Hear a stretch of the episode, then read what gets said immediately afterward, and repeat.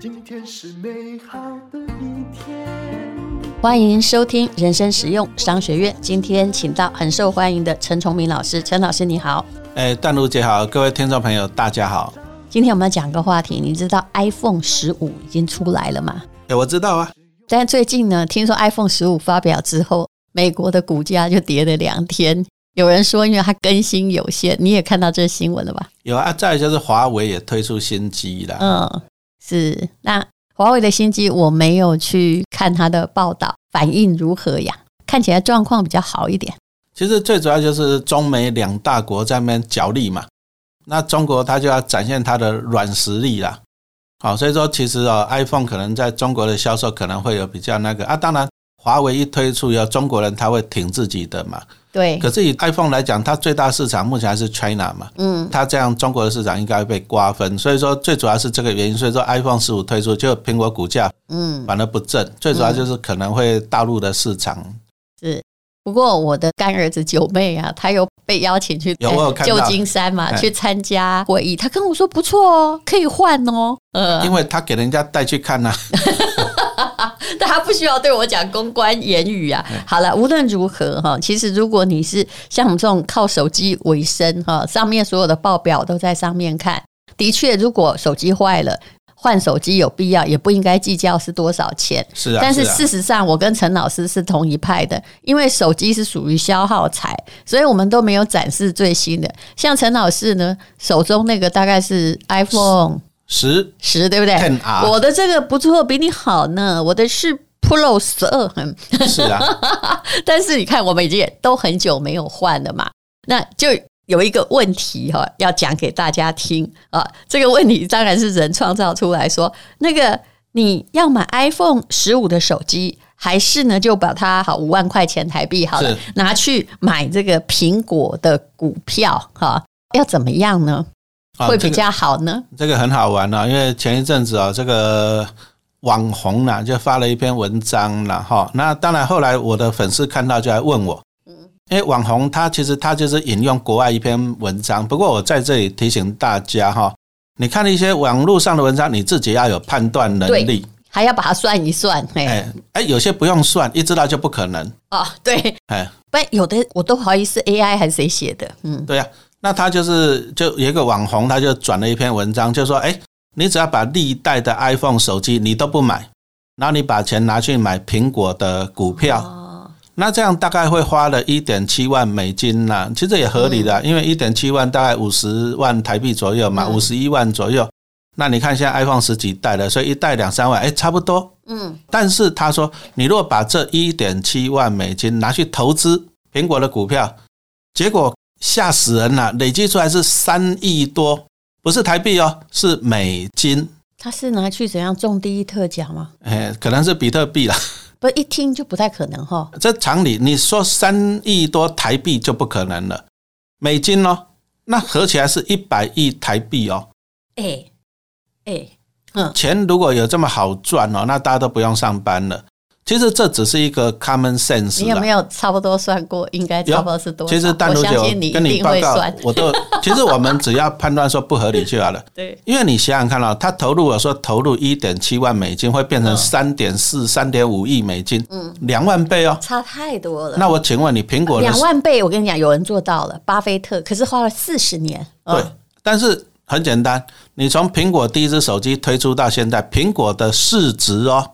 有没有成长两万倍？当然是没有啊。嗯、所以说这个东西算复利也没有啊。没有没有没有，不可能，因为苹果是那也没有发什么。嗯，以苹果这么大的公司，你说成长二十倍，我也许相信。嗯，两万倍是不可能的，因为它那么它市值那么大，它现在破兆了。好，所以说这个这个我们看到就是啊，这个其实哦就是我粉丝问我了，他说老师啊，这样对不对？其实这个用常理判断就知道是不对。嗯，好，每个人都想要投资股票成功，但是你要有 common sense，就是数字观念。你看，用苹果来说，哈，假设我每买一只苹果手机，我就存五万块去买 ETF 的话，是对不对？算起来哦，说不定哦，我认为两三百万应该会有吧。哎，我们这样子算的话，你如果每一支都存五万嘛，对啊，现在出到十五的嘛，那你大概存了七十五万嘛，那你这样他推出十几年，那你淡如姐这样算是合理的，嗯，好是合理的，就是说你投入了大概七八十万，对，而且是分批投入，是，然后你只要买到是一个相当差不多的 ETF，十几年下来赚个两三倍，我觉得是有机会了，嗯，啊，但是两万倍这个这个这个 是绝对绝对不可能的。有时候很多文章是 AI 写的，现在我们也不要随便引用了。那有关于这个。到底是买 iPhone 十五哦，或者是哈要买那个苹果股票？你看，哎，你看那个新闻报道就知道，他写的是两种说法。那种科技杂志的当然说，我觉得很好啊，他们只要有一点点功能的增进，就觉得哇，好值得换，对不对？就好像大家觉得当时苹果手机在改良它的镜头跟摄影，那时候就很夯嘛。对不对？但是呢，投资的人一定是这样说的，一定说这不是资产嘛，对不对？像 iPhone 或汽车这样东西，等于就是它算是负债和耗材了。那买股票当然是可能不断让你的财产增长啊。其实啊，我常常讲啊，第一个就是你有没有需要。像我讲说，我不拜教主，我强调我们是不拜教，所以我手上我是 iPhone 的 Ten R 那。其实你看，像淡如姐事业做这么大，也才用 iPhone 十二而已。因为换手机哈，有一阵子你会很痛苦，你知道那个痛苦是机会成本，是因为突然找不到什么，或有一个东西又要重新打开申请。哎，那你听到淡如姐讲一个重点的成本，嗯，机会成本什么意思？就是你把这个钱放这里，放哪里，哪边的效果会最好？我相信啊，我跟淡如姐都是一样嘛。我们没有每一代 iPhone 都换，但是我们都把钱拿去投资哦。那比如说你去投资 ETF 嘛，对不对？那我投资我赚到的钱，我再利用投资赚到的钱，我来换 iPhone 十五，可不可以？嗯，当然是可以呀。好，虽然陈老师讲我是不败教的，但是我也讲实话了，不败家哈有违人性了。对，但是重点是你败家要有人帮你买单。嗯，所以我就不断的投资股票。那大家最简单，你就买一些 ETF 就好了。那你先投资，啊，你累积资产。那你将来你 iPhone 十五、十六，哎，你败家有人帮你买单嘛？股票帮你，股儿子帮你买单嘛？所以人其实基本上还是要有一种资产感，就是你在累积你的积蓄，你会觉得你保有资产。那我后来觉得说，那个资产感，有时候有的人还是很节省呐，对，可是他很有钱呐。有人会说啊，钱都不用了，干嘛？诶，人家可以，也有人像陈老师也很热心捐款呐，是不是？而且呢，有些人是哦，背后有资产，你买的是你的安全感。你应该知道，负债的人，也就算债主不逼着他，他人有多慌，因为他不知道，他永远在为钱工作。真正有钱人其实不是为钱工作的，而是没有钱的人。哦，真正有钱，你要换一个脑袋。哦，像我跟淡如姐，我们这样推出课程 Podcast 的，其实我是希望说扭转大家的脑袋了。因为我自己教书，我教了二十几年，我发现我们的教育都是教你好好读书，然后一间好的大学，再来找一间好的公司。结果呢，你帮老板工作一辈子，你为了钱工作一辈子啊，你从来没有想到，哎，公司可以帮你工作，你没有想过说钱可以帮你工作。所以，我们今天是希望说培养你一个富脑袋。嗯，好，那个富脑袋那个课程是我们第一个课程。那后来呢，第二个课程是啊、呃，就是被诈骗集团用最多的那个，嘿，就是存股养你一辈子。对，但存股是不是可以养一辈子呢？我现在做了一个统计，哎，虽然也是我的亲人呢，我还有另外一个干儿子，他就是那种呃，就是在中科的工程师，乖乖牌。那他也自认为。数学不算差，但不懂理财。但他就是自己去买了存股课程之后，那存股课程就是刚开始两三千就这样子而已啦。他就开始存了，就从那时候开始按纪律，因为他不想懂嘛。他最近生了第一个小孩，他就有一天很高兴的来跟我说：“干妈，其实我有一开始哈就买你们的课程，开始傻傻的存。你看看我的报酬率，就从我们。”那个时候应该还是算是一个谷底的时候，有没有？是存股的时候是谷底，刚好是最好的时机。他就是每个月，他薪水大概五万块钱左右，也没有很多。他的整个报酬率哦，等他生小孩，孩子生出来的时候，不，整个报酬率是四十趴 ETF。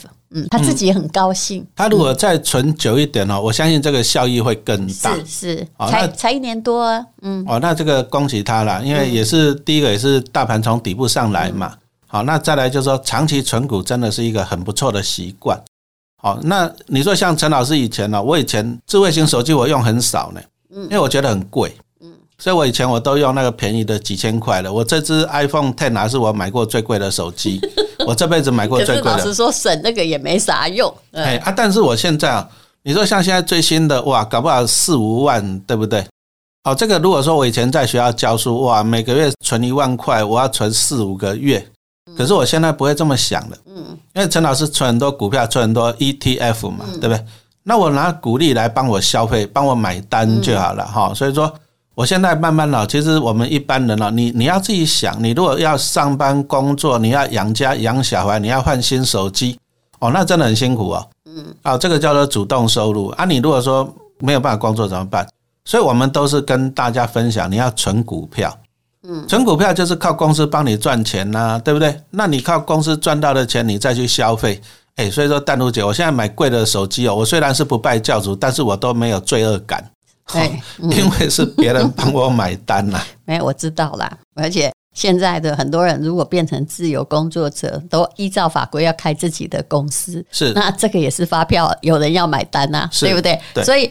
开公司等于会变成哎，不花白不花，但是其实我知道，像我也还是很节省，我没有说哦，现在可以报账，我就随便发。嗯，有了，我们买东西，我们还是强调你有需要。还有一种就是你的心态问题，很多人买的东西后来会觉得空虚、被骗、寂寞啊，好像。无意义，好满屋子垃圾，你不要去买东西带来自己心理的副作用吧。哎，这个可以体会。我以前呢，就跟朋友玩一些刀子刀具，到最后是为了买而买呢。为什么？你请问你老师，你买刀子刀具干嘛？啊，因为我教机械的，我对那些结构啦、钢材有兴趣啊。在我们看它一些造型什么的，因为你加入社团，大家都在那边比来比去嘛，对不对？所以你会被影响。嗯，可是等到最后发现，还真的是万物丧志啊。嗯，那真的是浪费钱。所以说，你不要为了买而买。嗯啊，就是说你要买怎样？你真正有需要的，不是你想要的这样子。好，那么呃，有关于学习投资的 ETF，最近呢，陈老师呢又非常认真，他真是我看过最认真的老师。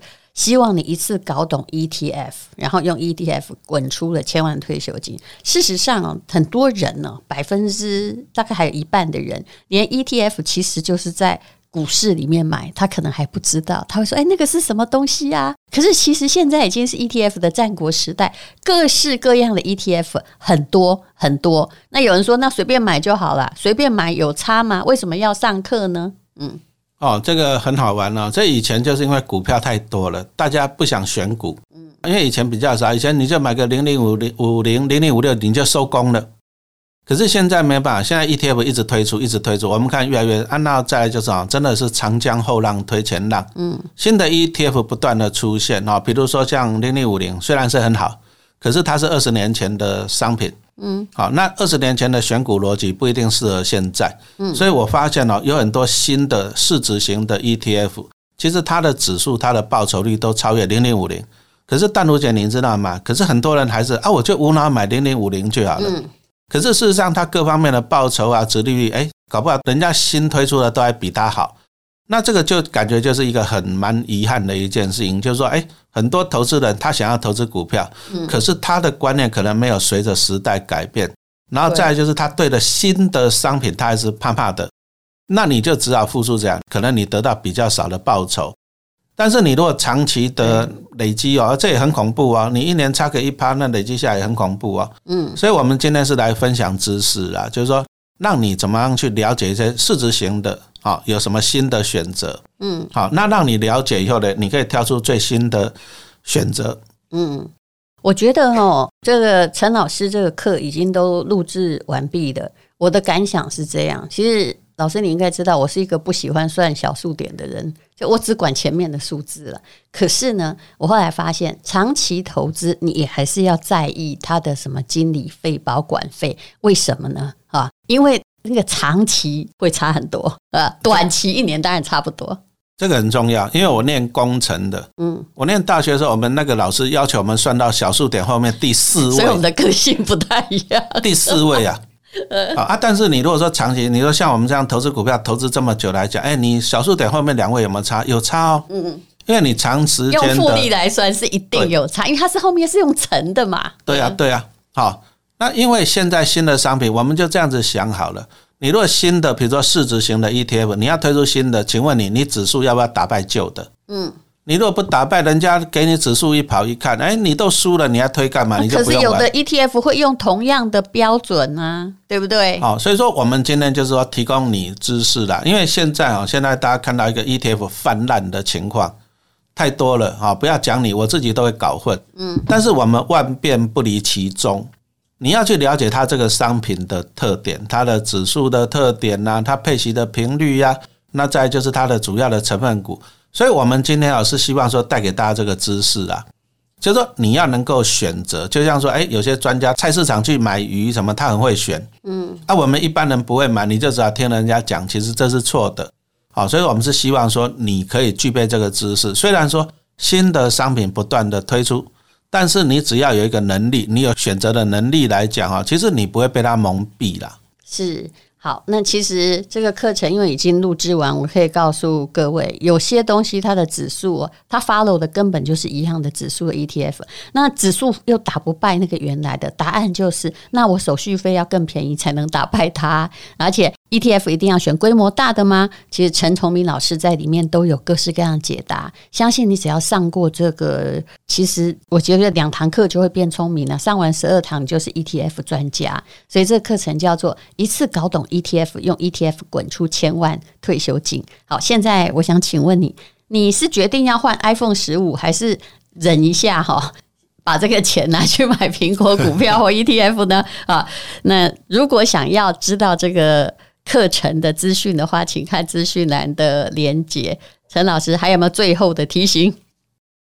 现在 ETF 太多啊，所以我在粉丝团也常常收到一些询问。可是我一看就知道他们问的是错的啊。比如说他们说，老师这个自营商在卖是不是不看好啊？你这个就是不了解它。ETF 不能够看筹码啊。那再来 ETF 它的指数不同，那 ETF 要选规模大的吧？诶，不一定哦，它有的是追踪相同指数的。那你当然要挑那个手续费比较便宜的嘛，啊，帮你省钱就是帮你赚钱。是。那再来又有人在讲说，哎，新推出的 ETF 不要买，先观察它个三年。嗯。这个观念是错的。嗯。你如果是新上市，比如说陈老师开了一家公司，什么不败教主有限公司，那你可能你要观察个三五年是对的。但是 ETF 它是买进成分股。嗯。那他买的这些成分股，你说台积电哈，那你说像那个什么？广达、鸿海这些都是绩优的公司，嗯，所以就算是新的 ETF，你要去看它的成分股，它如果都是老牌的公司，那为什么你要因为它新你就不买？哎，搞不好它报酬率还更高嘞。而且它 follow 一个指数啊，对不对？你就可以从零啊，不是不是从零啊，从一开始慢慢的累积。好，那请看资讯栏连接，谢谢陈老师。现在一定还有早早鸟价，相信为自己累积财富，不管几岁都不晚。最怕就是你没有开始，还有上了诈骗集团的当。今天是勇敢的一天，没有什么能够将我为难。今天是轻松的一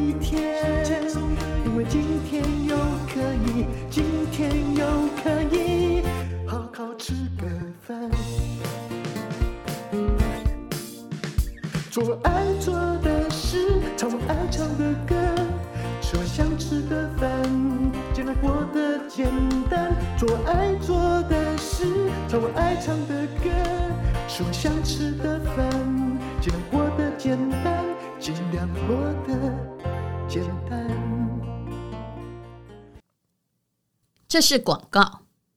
全台湾有很多档 ETF，而且越来越多。只要懂得一两档就可以了吗？其实不是的。如果是同一个人，他跟你收一万块钱，帮你做一件事情。还有收五千块钱就可以做一件事情，做的效果差不多，你选付五千还是一万呢？这就是很多 ETF 的症结了。陈崇明老师会帮你精选出五档的存股好选择，用这五档的 ETF 滚出千万退休金。不是免费课程，是非常精心的录制。也许你不需要懂非常非常的多，但是你一定要懂如何自己帮自己理财，钱交在自己的手里，有一定的策略，一定可以钱滚钱。超早鸟价是二七八零，后面有五百块的折扣码，我们在 PressPlay 等你来上课。